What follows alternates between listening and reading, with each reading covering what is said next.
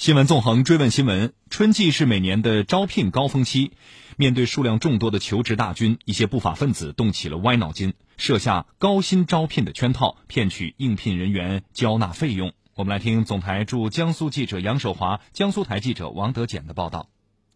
最近，江苏省连云港市一则所谓某大型单位的高薪招聘广告引起了很多人的关注，很多人纷纷报了名。连云港市公安局连云分局虚沟派出所民警李雪峰。实施诈骗的人啊，现在朋友圈发布招聘的信息，说核电招聘保安和保洁人员，工资是两百四十块钱一天，算下来的话，一个月就是七千多块钱了。所以呢，大部分这些保安、保洁人员或者这个年纪稍微大一点的人，都想去参加这个高薪的工作吧。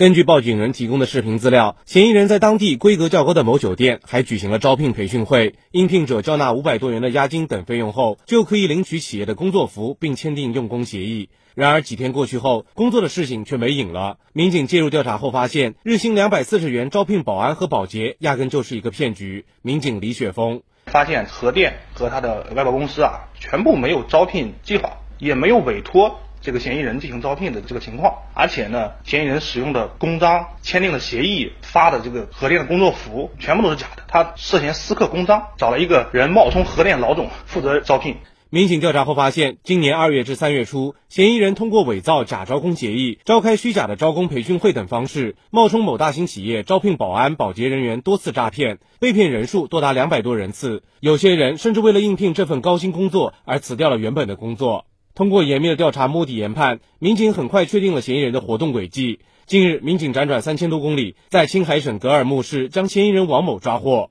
民警经审讯得知，嫌疑人王某今年二十九岁，拥有较高学历，原本有着大好前途，最终却误入歧途。民警李雪峰，他这两年染上了网络赌博的恶习，前后输了几百万，就虚构了核电大量招工这种事实，然后去骗取老百姓的钱财。诈骗所得的钱财啊，绝大部分都被他用于网络赌博了。目前案件还在进一步审理中，被骗群众的损失也在追回中。除了线下实施诈骗外，近年来招工诈骗也呈现出网络化、不见面的特点。在净网专项行动中，江苏淮安警方成功摧毁了一个新型网络招工诈骗犯罪团伙。受害人范女士告诉警方，她通过某社交平台看到一则手工活招工信息，按照招聘方的要求，线上缴纳了六百九十八元代理费后，接到了十字绣、串珠子等简单的手工任务。他说做满做满三次还做满几次呀？他说退手工费，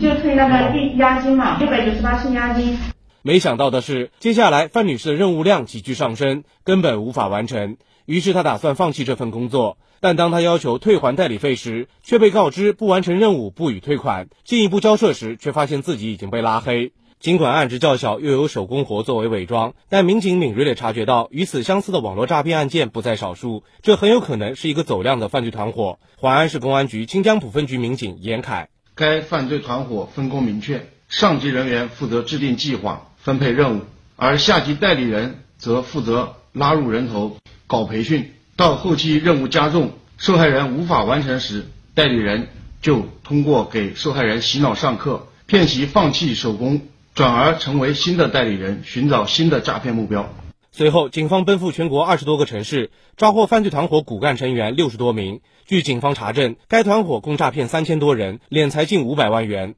警方再次提醒想要找工作或者换工作的市民，面对招聘广告，特别是高薪工作，一定要擦亮眼睛，分辨是否属实，慎重应聘，切不可一时冲动，落入了骗子编织的陷阱中。连云港市公安局民警李璐，广大求职者在应聘的之前呢，可以先到企业的官方网站上查询是否有相关的招聘信息，进行核实。应聘期间呢，也要保管好自己的银行卡、手机和身份证等重要的物品，不要随便交给他人使用。企业在招聘的时候，如果要求应聘者缴纳保证金、押金等各种名目的费用呢，是属于违法行为。如果发现自己上当受骗了，一定要立即拨打幺幺零报警求助。嗯，其实当你面对这类高薪招聘的信息的时候，不妨先问自己这样的两个问题：天下有这样的好事吗？我有这么好的运气吗？那也有民警总结了几类的情形，比如说许诺的薪水明显高于相同或类似行业地区的，